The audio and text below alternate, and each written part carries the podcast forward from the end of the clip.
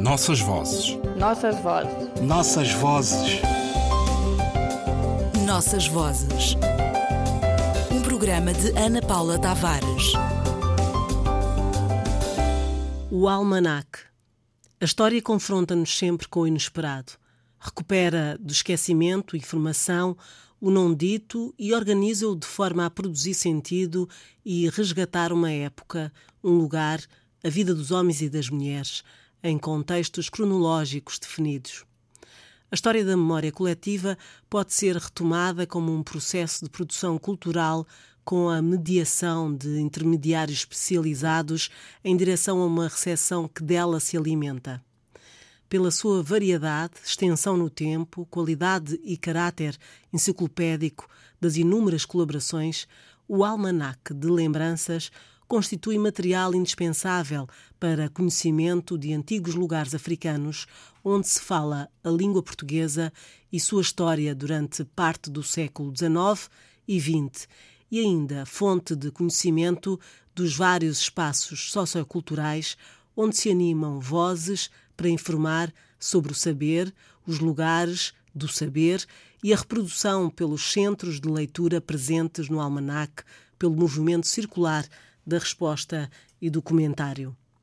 Mário António Fernandes de Oliveira, o poeta angolano do século XX, atento a uma ideia de identidade e ao quanto a sua busca foi formadora de um corpus, um ideário e a forja de aperfeiçoamento dos materiais da escrita e seu refinamento, mergulha nas colaborações africanas no almanac, faz um primeiro inventário e não hesita em afirmar em a formação da literatura africana. São factos os referidos, apenas aparentemente desligados uns dos outros, do passado que indiciavam e do futuro que anunciam. Veremos que todos, prenhos do século XIX, anunciavam o século XX.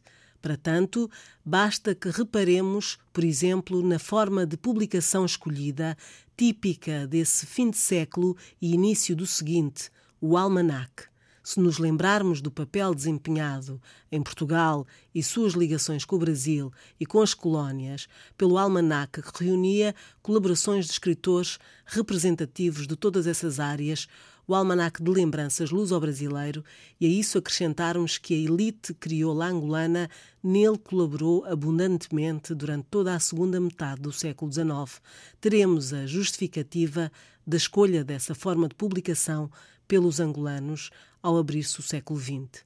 Com efeito, foi de Almanac, Ensaios Literários, que Francisco Castelo Branco designou a publicação que, a partir de 1901, com curta duração, seria publicada em Luanda pela Tipografia do Povo.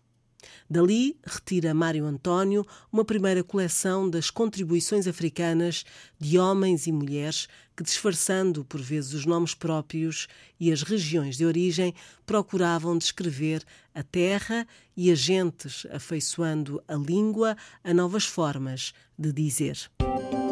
Nossas vozes. Nossas vozes. Nossas vozes. Nossas vozes programa de Ana Paula Tavares.